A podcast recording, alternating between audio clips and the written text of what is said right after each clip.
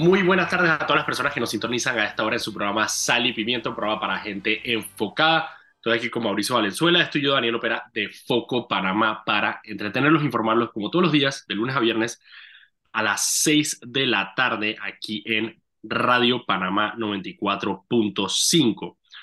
Recuerden que pueden seguirnos en arroba Foco Panamá, en Instagram, Twitter, Facebook y TikTok, y también pueden seguir todas las noticias del día en focopanamá.com. Además, si se suscriben a nuestro boletín, en la mañana le mandamos un correo con las tres mejores noticias, en la tarde le mandamos otro con las tres mejores noticias de la mañana y de la tarde, para que empiece su día informado. Este programa se transmite en vivo en el canal de YouTube de Radio Panamá y aparte queda guardado en el canal de YouTube de Foco Panamá y Ana Gabriela lo sube a Spotify para que eh, lo puedan escuchar como podcast, como yo, por ejemplo, que escucho la mayoría de las vainas que escucho, de los programas de radio, los escucho en formato podcast. Podcast, podcast. Ok, Mauricio, hoy vamos a tener un excelente programa porque adivina quién nos va a acompañar en el programa de hoy. Eh, a ver, eh, Chicho Barrio. Chichi Barrio directamente desde donde sea en Milán que está escondido Chicho Barrio. Porque no sabemos, yo no sé dónde está. Chicho Chicho ahorita mismo está bajo de una mesa que no se atreve a asomarse ni por la ventana porque dice que la gente de Foco lo está buscando y que, y que tiene miedo y que tiene como a seis albaneses alrededor. Además, yo lo pensé, yo lo pensé. Yo dije, man, digo, él está, él está prófugo en, en Italia, pero él sigue conectado con Panamá. Eh, sabemos que tiene em, personas eh, de interés con los cuales mantiene comunicación constante. Alguien le tuvo que haber dicho, dije, hey, por cierto, estás en, estás en vivo en foco. Porque el man ni siquiera miró para donde tú estabas, para donde estaba la cámara. Ay, chichi, ay, chichi, chichi. Hoy vamos a tener con nosotros a Rolando Rodríguez, eh, director de la prensa, y va a estar con nosotros porque la prensa hoy sacó una investigación a propósito de los chichilics. Eh, Vamos a, mí, a mí sobre- me encantó y ahora vamos a hablar con Rolando sobre el tema, pero básicamente Exacto, son los son la- el contenido de unas cajas fuertes que aparecieron de Ricardo Martinelli. Así que ahora vamos a... Estar bueno el programa con Rolando Rodríguez de la prensa. Pero primero, antes de que nos vayamos con Rolando a hablar de lo que es indudablemente el tema del día, eh, tengo varias noticias. Mira, hubo una que pasó esta mañana, no sé si la viste tú con tu fobia a volar. No, no, no, no, no, no, no, no empiece, no empiece porque tengo que volar. Yo vi que hubo una vaina de uno, de un sistema no tiene nada que ver con, no tiene nada que ver con volar. De hecho, tiene todo lo que ver con no volar. Eh, la, el FAA, que es la Autoridad Ah, Federal de Aviación aquí en la boca del estómago, maldito, weón. de Estados Unidos, pero es, es una noticia importante. Mm. Eh, paró, detuvo todos los vuelos en el espacio aéreo estadounidense la mañana de hoy. La razón es por una falla técnica en el sistema eh, de comunicación eh, que hay entre aviones y torres de los aeropuertos. Todos los, todos los aviones del espacio aéreo estadounidense sufrieron esta falla tecnológica, por lo cual la FAA paró todos los vuelos domésticos. Sin embargo, eso afectó obviamente vuelos internacionales porque estaba es la que no era industria. un problema en los aviones per se, sino que era un problema en tierra, pues. Era un problema, mira, no sé todavía, porque era un problema de comunicación, pero parece que sí era en los aviones, o sea, del microchip que controla, que maneja ese sistema de comunicación de los aviones. Entonces, alguien de la industria me está explicando que los aviones, las aerolíneas no es que utilizan unos aviones para vuelos internacionales y otros para nacionales, sino que a veces los mezclan. O sea, que un avión que va de Miami a Nueva York puede perfectamente agarrar de ahí de Nueva York para Londres. Entonces, paró obviamente los domésticos en Estados Unidos, pero también afectó muchos eh, a nivel internacional. ¿Qué es lo preocupante ahí? Lo preocupante ahí es que las autoridades no han podido, eh, primero que pasó mucho tiempo antes que pudieran solucionar el problema, un buen par de horas. Eh, eh, dos, que era suspicacia, obviamente. Pero ahí hay dos, digamos, dos posibles razones o teorías que he estado leyendo. Una es que se trate de simplemente, como cualquier cosa, un fallo en los sistemas tecnológicos que puede eh, pasar, sobre todo porque aparentemente durante la administración de Donald Trump, la administración pasada en Estados Unidos, no se le invirtió lo que se debería haber invertido a eh, la Federación de Aviación, eh, la Autoridad de Aviación Federal, la FAA en Estados Unidos. Entonces puede ser simplemente una, un mal funcionamiento de esta herramienta por falta de mantenimiento, falta de presupuesto, muchísimas otras cosas. La otra razón que pudiera ser también es eh, un ataque cibernético de un país enemigo de Estados Unidos. Ahora, ah, no, que conspiraciones de teoría de conspiración y vaina. Bueno, sí y no, porque Rusia anteriormente ya ha exitosamente eh, ha hecho ataques a infraestructura de Estados Unidos. Hace un par de años eh, lograron deshabilitar la red eléctrica eh, de algunos estados en Estados Unidos. De acuerdo. Y, y, Eso quiere decir que... ¿Mm? exacto, es que no, no, es un tema de película por más fantasioso que suena. recordemos un caso súper brutal de cómo Estados Unidos eh, hackeó unas terminales nucleares en Irán literalmente con un software y volvió bestia todas las, las, las centrífugas y todo eso. Eso es eso es parte de esta guerra fría que se vive hoy en día, ¿no? Eso no, no es nada descabellado. Correcto. Incluso, una, me acuerdo que una de las cosas, eh, y ahí donde, a ver, y en, y en, ese tema de los ciberataques rusos es como un medio, porque en Rusia nada es sencillo y todo es enredado. Los, son grupos que hacen estos ciberataques en Estados Unidos. No son ciberataques, o por lo menos no parecieran ser ciberataques que vienen directamente, ¿sabes?, del Kremlin o del gobierno ruso, sino que son disque, grupos de hackers en la región occidental de Rusia que de la nada que empiezan a hackear eh, elementos de Estados Unidos. diciendo que no es Vladimir Putin y que como un diablito y que... Mm".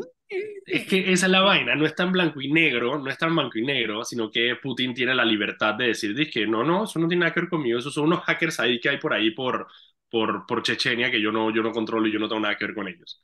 Entonces ahí es donde empieza la vaina como medio complicada, ¿no? Porque incluso si se prueba que es un ataque eh, cibernético, puede ser, que no necesariamente es de Putin, sino que de otro lado. Eso por un lado. La otra cosa es lo que tú dijiste ahorita de lo que puede hacer Estados Unidos. De hecho, la última vez que hubo ataques cibernéticos en Estados Unidos, Estados Unidos hizo algo bien crítico, a mí me parece bien, que es que le envió un mensaje directo por SMS a los, logró identificar a los hackers, por disque personalmente, dije, ah, este fulanito, este fulanito, y les envió un mensaje de texto a su celular, básicamente diciéndoles, dije, no vuelvas a hacer eso. dije, ah, dije personalmente. Dije, dije, él, dije, hola, te habla el tío Sam. dije, no vuelvas a hacer eso, por favor. Así que bueno, no sabemos todavía, no, todavía no hay una, a ver, sabemos que fue un fallo tecnológico, eh, pero eso es todo lo que se sabe eh, sobre el tema del, de, de, lo que pasó hoy.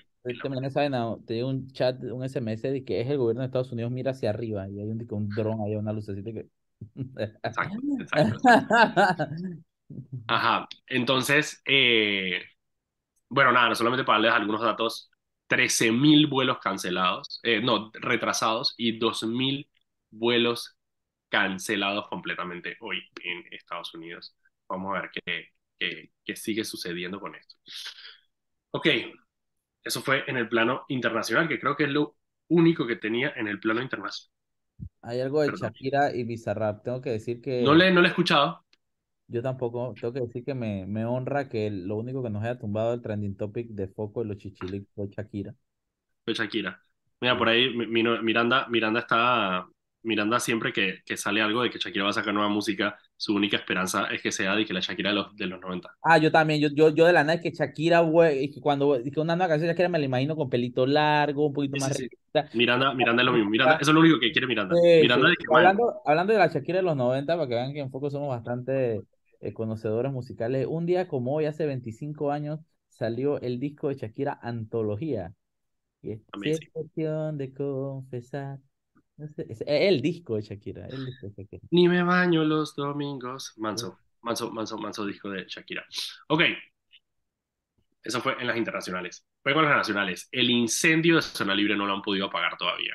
Lleva ya, creo que, bueno, ahorita se cumplieron 24 horas de un incendio que comenzó en una bodega en, Zona Libre y a la tarde de hoy se había extendido a siete bodegas más. Eh, y ahí mi comentario sangrón es, que lo acabo de tuitear, es, porque todos los, todos los años, todos los años, Jairo Bolota Salazar y Alex Lee se ponen su mejor atuendo de bomberos y desfilan con los bomberos en Colón. Y se les criticó en su momento, eh, y ellos lo que dijeron es que ellos son bomberos voluntarios y llevan años siendo bomberos voluntarios y ellos tienen su rango y todo, ellos tienen rango, no me acuerdo ni qué rango tienen, pero tienen rango y yo me pregunto, y ellos fueron al incendio a voluntariarse como bomberos voluntarios que son. O, que o, son. o es para el desfile nada más. O sea, para el desfile y ya después de que ya no, ya no me importa. Nada más quiero que me den mi vaina, desfilar, pararme ahí, coger mis antorchas, porque Bolota sube sus fotos y todo del man así vestido de bombero y vaina. Ah, pero ahora que los bomberos de Colón tienen un reto, que honestamente es enorme porque está bien difícil apagar ese, ese incendio, búscalos. La misma vaina de cuando, ¿sabes que Cuando pasaron todas las protestas en Colón, que se prendió esa vaina ya, que todo el mundo decía que, espérate, Bolota no se la pasa todos los días diciendo de que porque mi Colón, mi Colón, y yo quiero apoyar a mi ciudad y mi distrito y mi vaina. No, no, no, lo veías metido allá en su casa en Punta Pacífica, en su apartamentito allá con Jessica Castro, Incluso en, las protestas del man que no, aboguemos por la paz y vaina. Nada, dice que vamos a defender. Ahí no, no, es tan roconcito. Que, que, a mí me gusta mucho. No, no es un dicho, es un. Eh, es, que, es que no sé cómo describirlo, pues, pero imagínense, ¿qué pasa? E, eso, eso es lo que pasa cuando el perro al final alcanza la llanta del carro, ¿no? Y no sabe qué hacer. Tanto corretea la, y la, alcanza la llanta. ¿Qué carajo hace el perro? ¿Por qué? Eso es lo que dice. ¿Sabes quién dice eso? Heath Ledger como el Joker en, en The Dark Knight. ¿Ah, serio? lo dice a Harvey Dent, que le dice, dije, yo soy como un perro persiguiendo un carro, ni siquiera sé qué puedo, ni siquiera sé qué hacer si lo agarro. Eh, exactamente eso, exactamente eso, exactamente. Harvey Dent, es un buen personaje de película, hablando de vaina. Es un manso personaje de película. Así que, oye, estamos quedando al primer corte y... Vamos al primer cambio. Cuando regresemos va a estar entonces con nosotros nuestro invitado del día de hoy, Rolando Rodríguez de la prensa para hablar de las cajas fuertes de Martinelli. Vamos al cambio. Y estamos de vuelta.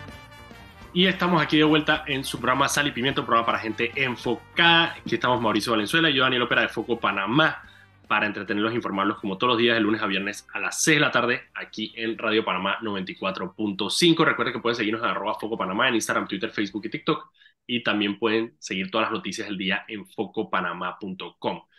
Como les dijimos en el bloque anterior, hoy nos acompaña en el programa Rolando Rodríguez de la prensa. ¿Cómo estás, Rolando? Bien, gracias por la invitación.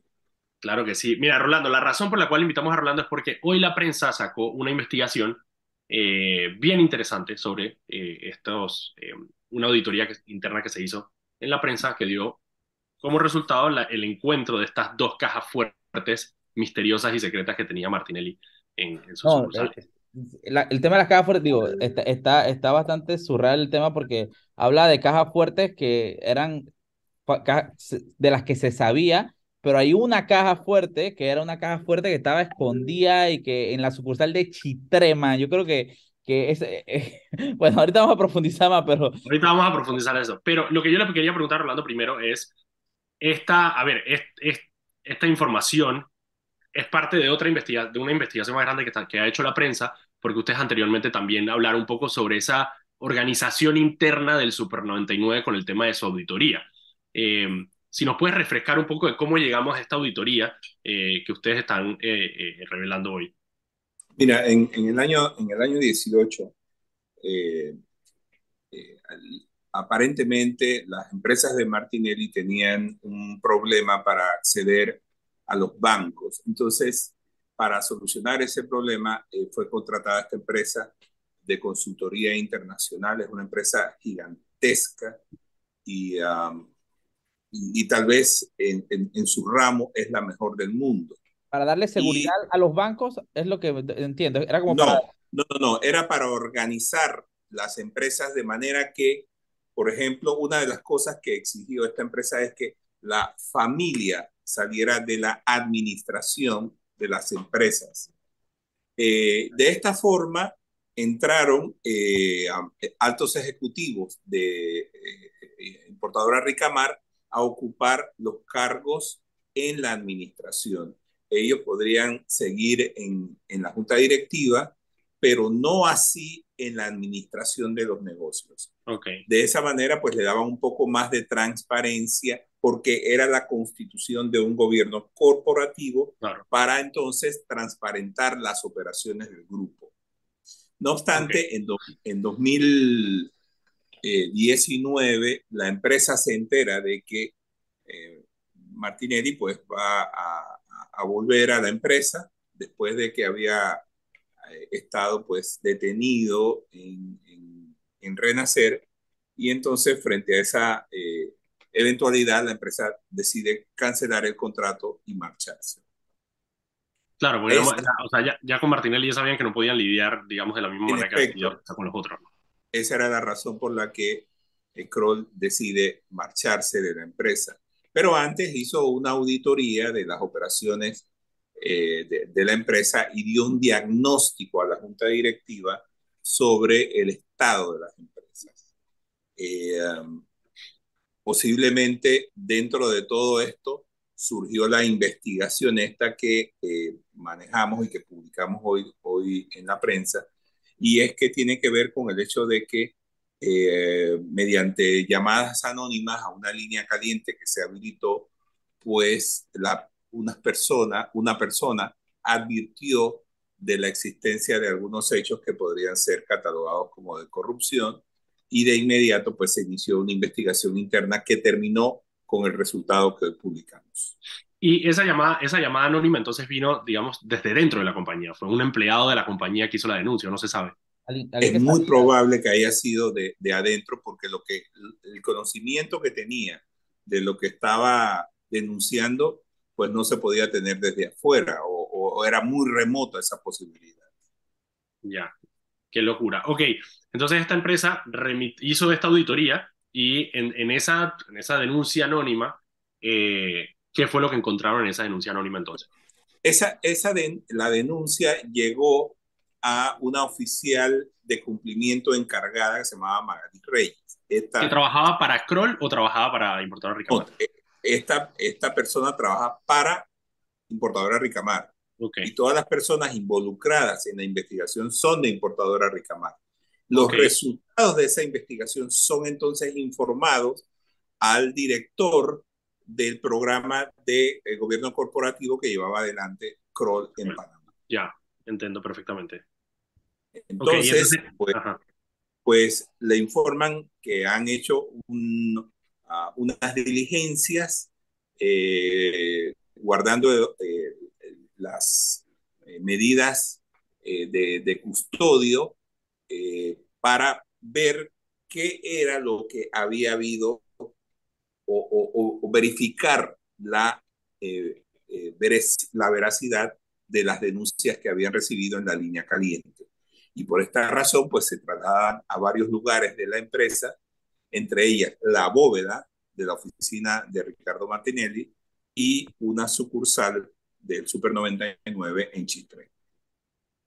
Ok, entonces ellos llegan, claro, y la, la, la oficina a la que se refiere es la oficina de Monteoscuro. Sí, supongo que es esa porque la investigación se hizo en eh, las oficinas de, eh, de importadora Ricamar. Así que es muy probable que se refiera a la oficina del señor Martinelli en la empresa eh, de los supermercados. Rolando, okay, eh, hay, por lo que entendí leyendo la investigación, hay, hay, dos, hay, hay dos tipos de cajas fuertes. Una que eran, que se sabía que estaban ahí, y una que era una caja fuerte eh, escondida, que es la de Chitré que me encantó la, incluso la, la forma de, de, la, de, la, investigación porque la viví. Yo me imaginé ahí sacando en la bodega ya eh, una caja. Una, una, caja de vino, dije. Mm, no, no, una caja fuerte que describen forrada en plástico y que al, al abrir había un peluche. y, y unas cajas de vino que luego de abrir estas cajas de vino se dieron cuenta que había barras de oro. Eh, Correcto. Mira, la bóveda en la oficina de, de acuerdo al, al, informe este que se presenta, eh, uno de los lugares que eh, hicieron la diligencia es la bóveda de la oficina de el señor Martinelli. Eh, en esa bóveda encontraron dinero, legajos de expedientes, encontraron dinero en efectivo de distintas denominaciones y de distintos países encontraron una barra de oro, eh, o sea. Fotos de la Segunda Guerra Mundial y lo que a mí me asustó más, una funda de cuero de un rifle sin el rifle. Correcto. Encontraron una, encontraron una caleta, pues. literalmente es una caleta. Ajá. Bueno, lo que, lo que hace la, la, la señora encargada de, de, de, cumplimiento es un inventario parcial okay. y advierte al contralor de la empresa de Ibiza que es necesario hacer un inventario completo de lo que había en esa claro. caja, porque eso iba a tomar más de un día o tomaría un día completo de trabajo. Ah, peste.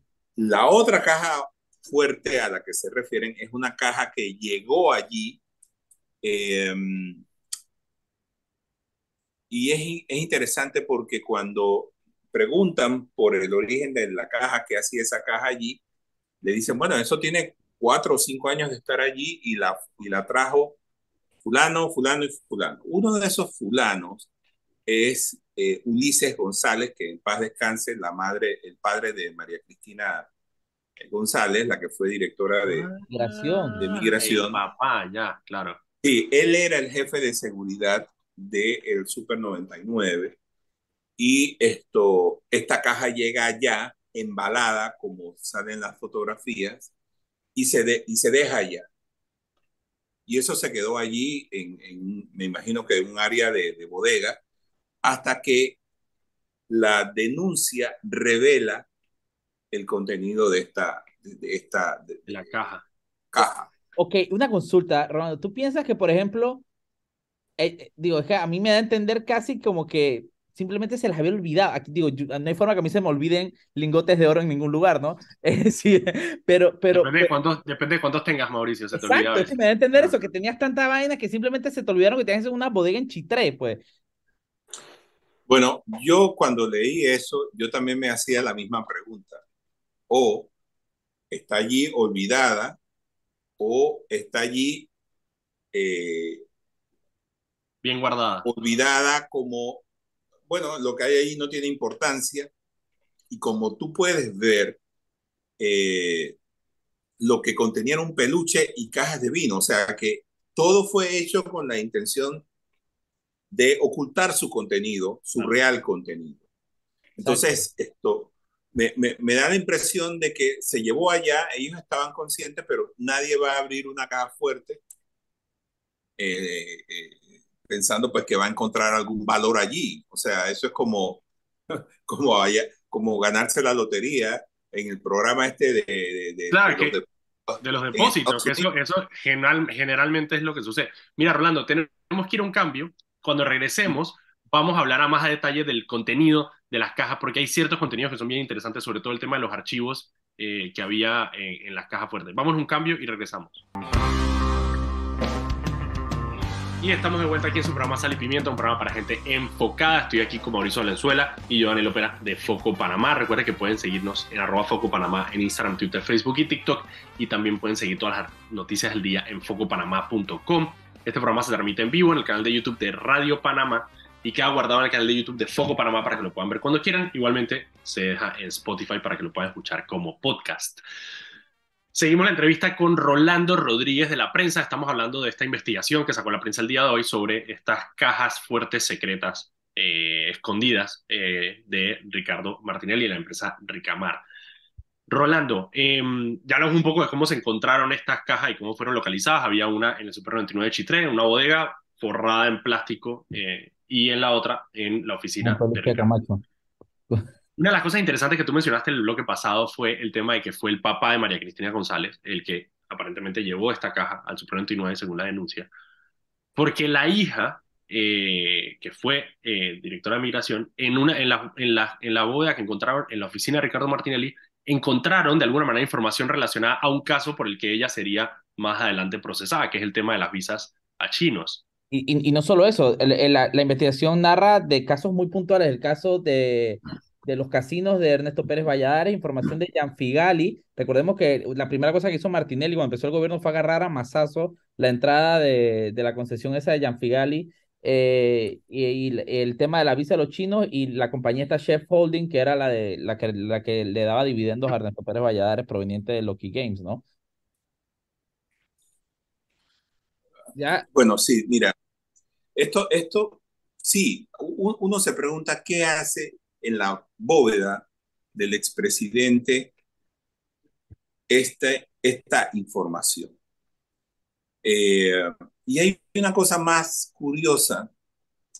A mí me encantaría saber, Mauricio, eh, si ese oro y esas monedas de plata, de, oro, eh, fueron declaradas en la declaración jurada que deben hacer los funcionarios de mando y jurisdicción, en este caso la del presidente, si fueron declaradas a su salida. Eh, porque evidentemente ese oro no estaba registrado en la auditoría interna ni operativa de eh, Ricamar, pero le pertenecía a alguien. Al dueño de la bóveda. uno se tiene que preguntar de quién, a quién le pertenece ese oro. La única persona que puede salir a decir quién es eso son las personas que llevaron ese oro allá. Y recordemos que estaba dentro de la oficina de, de, Ricardo Martinelli. Y algo, y algo también súper importante que leí en la investigación, Rolando, que me llamó mucho la atención, es que había monedas de oro con sello de Petaquilla Minerals. Correcto. Ahí encontraron algunas de esas monedas eh, que era casi oro puro. Literal. Ah. Literal, qué locura. Digo, a, mí, a mí y, y, ahí voy a, a, la parte que a mí me llama mucho la atención. Esto reposa en una auditoría hecha por una de las auditoras internacionales más grandes del mundo. Eh, eh, debidamente documentado, debidamente fotografiado, todo. Esto no tiene ningún tipo de vínculo legal. El Ministerio Público no puede actuar en base a esto, no debería hacerlo. Aquí estamos hablando de lo más leve aquí, yo creo que es tener archivos, eh, archivos judiciales en, en una bóveda personal, pasando por... Eso es lo mínimo. Ajá, eso es lo mínimo. pasando por el tema de posible enriquecimiento injustificado, no declarar bienes, lavado. Aquí hay una cantidad de delitos que yo que no sé nada de leyes, los encontré en dos segundos ¿qué mecanismo legal puede proceder en base a esto? Esto no lo inventó Rolando Rodríguez, esto no lo inventó la prensa, esto se basa en un expediente que existe, una auditoría que existe con pruebas. No solamente existe, sino también entiendo que fue informado a los principales accionistas en su momento de eh, importadora Ricamar. Y, y mira, eh, esto es interesante lo que dices, es si existe mérito para ir y investigar el contenido de esa caja, pues no, no te podría decir si existe ese mérito, pero ciertamente, ciertamente estas cosas llaman la atención, porque además ahí habían eh, una enorme cantidad de CDs.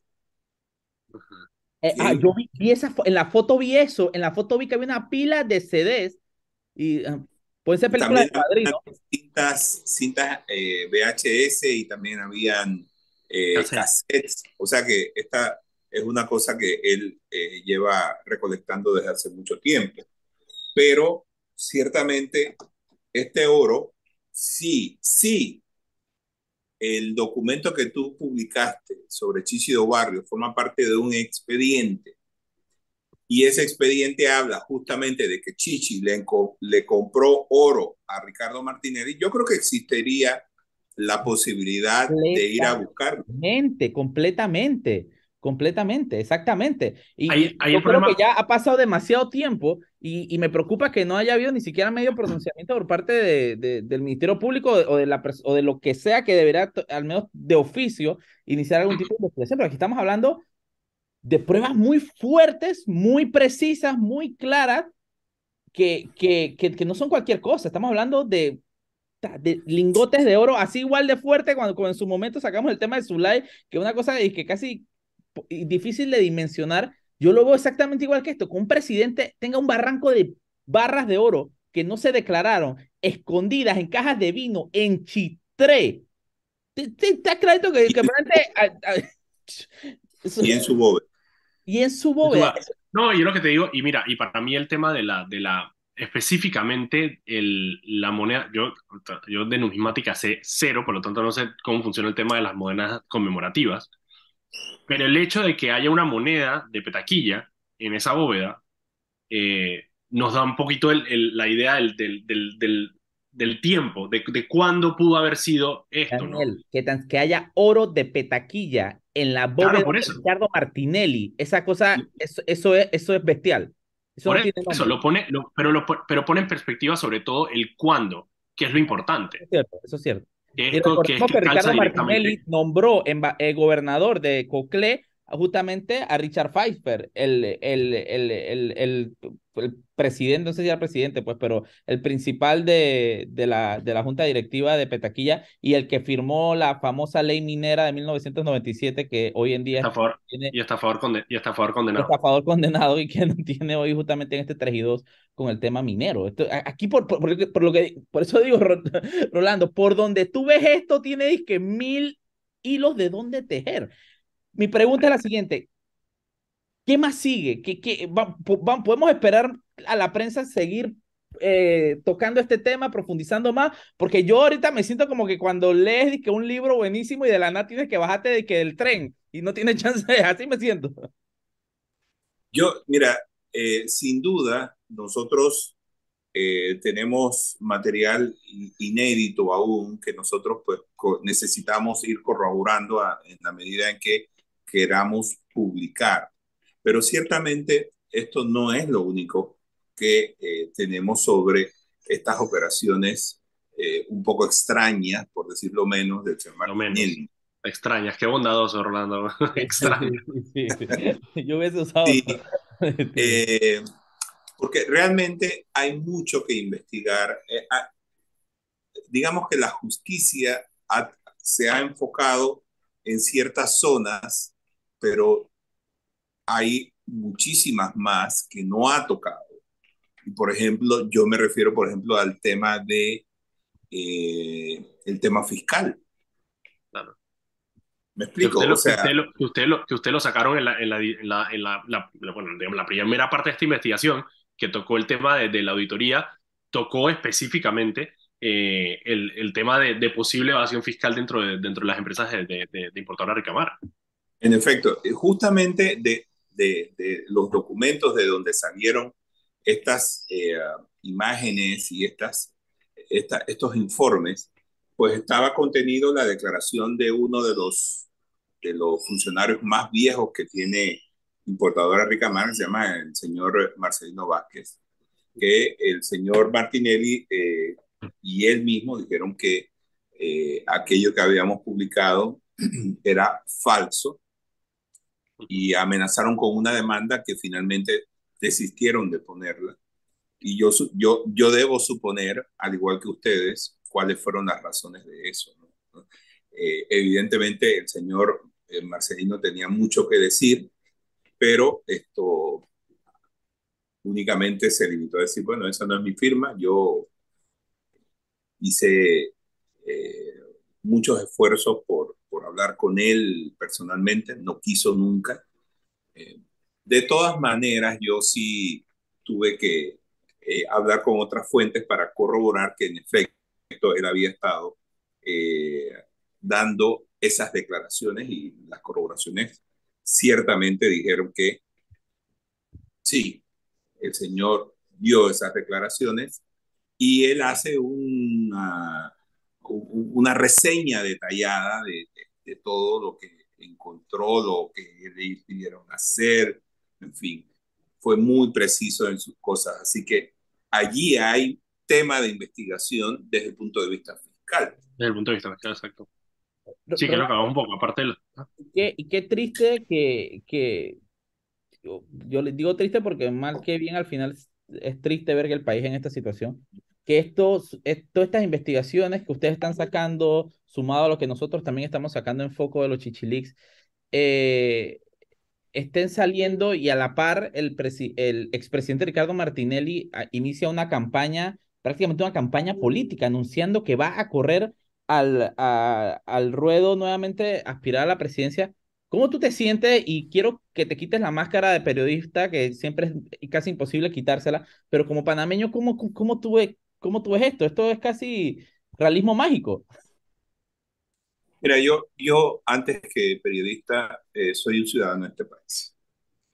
Y ciertamente a mí me preocupa no solamente la actitud del señor eh, Martinelli, todo lo que hace, o sea, cada vez que se hace una investigación, ya sea que salga en foco, en la prensa, en la estrella, en TVN, él siempre se escuda diciendo que todo es una mentira.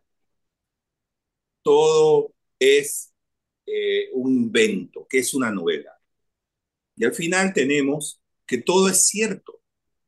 O sea, ¿hasta dónde vamos a llegar los panameños tratando de darle crédito a este señor cuando todos sabemos lo mitómano que es?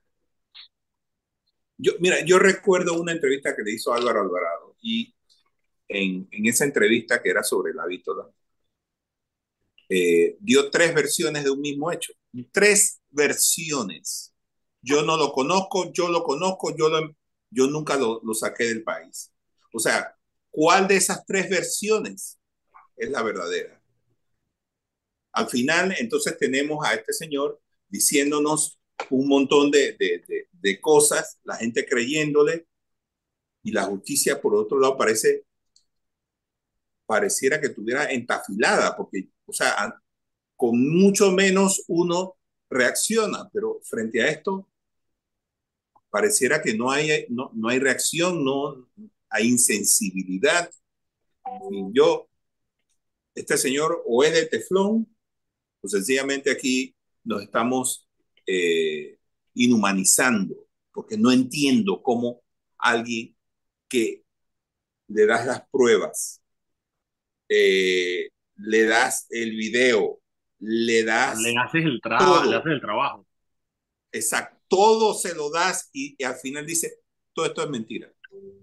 Sí, eh, eh, Eva, de, de, verdad que, de verdad que, de verdad que me puedo sentir muy identificado con, con, con el sentimiento Rolando, de verdad, muy triste, muy, muy triste. Yo, yo a veces, ¿sabes qué? Como a veces yo me, me digo, ya, ya, esa, me, me gusta esa, esa, eso que dices de, de, de techo de teflón. Yo creo que a veces hasta uno mismo se vuelve de teflón ya, ya, ya le empiezan a resbalar las cosas, pero yo a veces como para tranquilizarme un poco, yo pienso que, que tú sabes que debe haber ahorita mismo un task force de que en la eh, solito barajeando y eventualmente nos van a sorprender, pero bueno, todavía no nos han sorprendido. No, yo digo, no, lo que pasa es que, y, yo estoy de acuerdo contigo, Mauricio, yo creo que uno pierde la capacidad de, digo, la investigación de la prensa eh, de hoy me parece genial, eh, eh, pero piensa, a ver, piensa eso, piensa eso en cualquier país, dice que encuentran una caja fuerte de un expresidente con lingotes de oro. Y piensa en, en, en, lo que pasa aquí en Panamá cuando tú sales y dices eso. O sea, no pasa nada, o sea, la prensa sacó la investigación, nosotros sacamos en su momento eh, la de Zulay, sacamos la de Chichi. O sea, esto, estamos hablando de un expresidente y su secretario personal, su secretario privado, a 10 años de haber dejado el poder, eh, con lingotes de oro en su posesión, que están ahí, que, que, que, que, están ahí las fotos, que están los registros de cuándo los compraron, que fue cuando estuvieron en el ejercicio de sus funciones. Eh, de nuevo, piensa ese, piensa ese titular, no sé, en el Clarín de Argentina. O sea, piensa ese titular, ¿sabes? En cualquier otro periódico. Eh, cualquier otro país. Encuentran lingotes de oro. En cualquier en otra sociedad. En cualquier otra sociedad, en cualquier otro país. Y eso es lo que, eso es lo, la final, la tristeza que me da, pues, que somos una sociedad Chuso, no sé Mira, yo, te, yo, yo, yo quiero hacer esta pregunta. Supongamos por un minuto que ese oro le pertenece a Ricardo Martínez. Que primero, ¿qué hace comprando oro? O sea, él maneja una enorme cantidad de cuentas bancarias. Pero lo más importante, si compras oro, ¿por qué tienes que ponerlo en allá? ¿Por qué no está en un banco? Exacto, un safety deposit box, así como. Exacto, o sea, ¿qué, qué hace a, a, allá? O sea, eso es como, como, como si yo tuviera dinero de, de y yo no quiero depositarlo en, en, en, el banco y entonces lo quiero tener en, en, mi casa porque yo no confío en los bancos, igual que hizo David Xiomara en el gobierno de... Duro dólares, los duro dólares. los exactamente, los duro dólares. No, no, no confía en el banco, el banco no confía en ti. Ajá. Un congelador lleno de dinero porque yo no confío en los bancos. O sea, sí, es lo mismo. Es lo mismo. Yo, yo, yo, no entiendo, no, no, no, no llego a entender cómo un empresario literalmente puede agarrar oro y esconderlo bajo su cama. No entiendo. Porque la intención, y ahí me encantó porque dentro de la, obviamente cuando hablan en términos legales, con el tema de la auditoría, habla de, de bienes ocultos. Eh, pero es eso, es que la, la, intención es esconder el bien, o sea, esa es la intención de toda esta situación. Eh, es, es, esconderlo. Por ejemplo, el tema del oro eh, y que, la figura del oro, y yo le voy a decir, por ejemplo, como periodista, la experiencia que yo he tenido con, con, con, el tema de oro y hace muchos años me tocó hacer una investigación de, de cómo el oro es lo, es, lo más, es lo que utilizan los narcotraficantes. Narcotraficantes llegan en lanchas rápidas a poblados como Río de Jesús en el Caribe panameño a comprar oro ilegal porque el oro es, el, el oro es la moneda real de cambio eh, indetectable, pues porque aumenta el valor, lo puedes mover de un lado al otro. Eh, lo compran donde sea. Exactamente, lo, lo derrites y es otra barra distinta, ¿me entiendes? Entonces, este, lo, lo, que dice Rolando es cierto, pues crea demasiada suspicacia todo lo que hay, eh, todos los hechos alrededor de esto, ¿no? Y aparte viniendo un empresario como Ricardo Martinelli, un tipo que antes de entrar al gobierno era multimillonario, ese tipo... No tenía necesidad. Según sus seguidores, esa era la vaina, ¿no? Que ya era millonario. Ajá, Así es, un millonario que esconde hasta la yo no sé, el, el, a, a, mí me da mucho, mucha suspicacia, me provoca mucha suspicacia estos hallazgos, ¿no? Pero, en fin, yo... Rolando, muchísimas gracias. A, a la muchísimas, muchísimas gracias por acompañarnos el día de hoy. Estaremos esperando eh, esas próximas entregas de la prensa sobre toda esta situación de importadora Ricamar. Nosotros vamos a ir un cambio y cuando regresemos, Mauricio y yo eh, terminamos con las noticias del día antes de cerrar el programa. Gracias, Rolando. Nosotros nos vemos después de la pausa. Vámonos al cambio. Y estamos de vuelta aquí en su programa Sal y Pimiento, un programa para gente enfocada. Estoy con Mauricio Valenzuela y estoy yo, Daniel Ópera, de Foco Panamá, para entretenernos e informarlos como todos los días, de lunes a viernes, aquí en Radio Panamá 94.5 en su programa Sal y Pimienta. Oye, da, Daniel, muy buena entrevista con Rolando, me encantó. Brutal. Eh, eh, pero en algo que tengo que estar en desacuerdo con Rolando y me dio pena decírselo porque, bueno, es que yo no, para mí no, lo más alarmante no es el oro, lo más alarmante que encontraron ahí fue ese peluche. Yo necesito el peluche. El peluche. El peluche, el peluche. Y si quieres ah, ver. El yo necesito peluche, ver el peluche. Yo, no, yo, no, yo voy a soñar imaginándome ese peluche. Eddie, que man, ¿por qué no hay foto del peluche en el reporte? Esa es la parte lo mismo pensé yo. Importante. Lo mismo pensé yo. Dije que man, esa es quizá la pieza y el más peluche, importante. un peluche con oro. Que eso tiene que tener un significado Illuminati, eh, reptiliano, Fonseca Mora, sale ese cuerpo algo, no sé, pero no tiene que ser así. Yo o sea, tú, imagínate, imagínate, tú estás tratando de esconder cosas y tú agarras, compras una caja fuerte, mandas uno de esos manzanillos a que te compre una caja fuerte. No, pero por lo que viene un cajón grande, me recordó a los de Noriega en su tiempo. En una caja, sí, sí, sí, Ajá. en una cajita fuerte de esa calle en los hoteles, Iván. No, no, no, una caja fuerte grande. Y tú dices que, ok, voy a guardar el oro, pero no quiero que, no quiero que a simple vista se vea que es oro.